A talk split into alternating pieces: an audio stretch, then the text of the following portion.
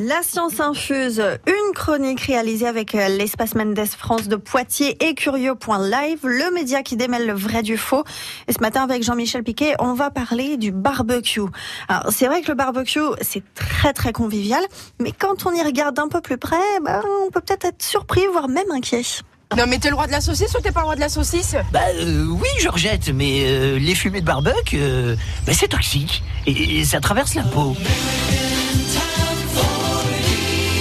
C'est une étude scientifique chinoise qui nous confirme cela. Les molécules toxiques produites par la cuisson de la viande au barbecue traversent la peau encore plus même que les poumons. Eh, on se fait un barbecue?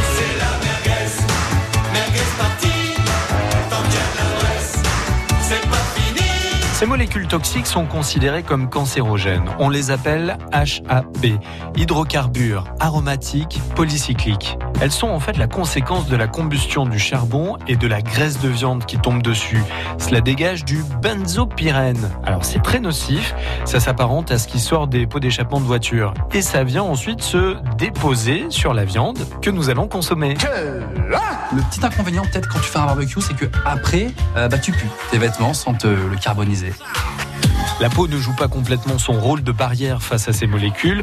Les vêtements vont légèrement vous protéger, mais ils vont surtout absorber aussi ces molécules et augmenter finalement l'exposition à ces fameuses HAP. Du coup, solution, prendre une douche et se changer. Allez, bon app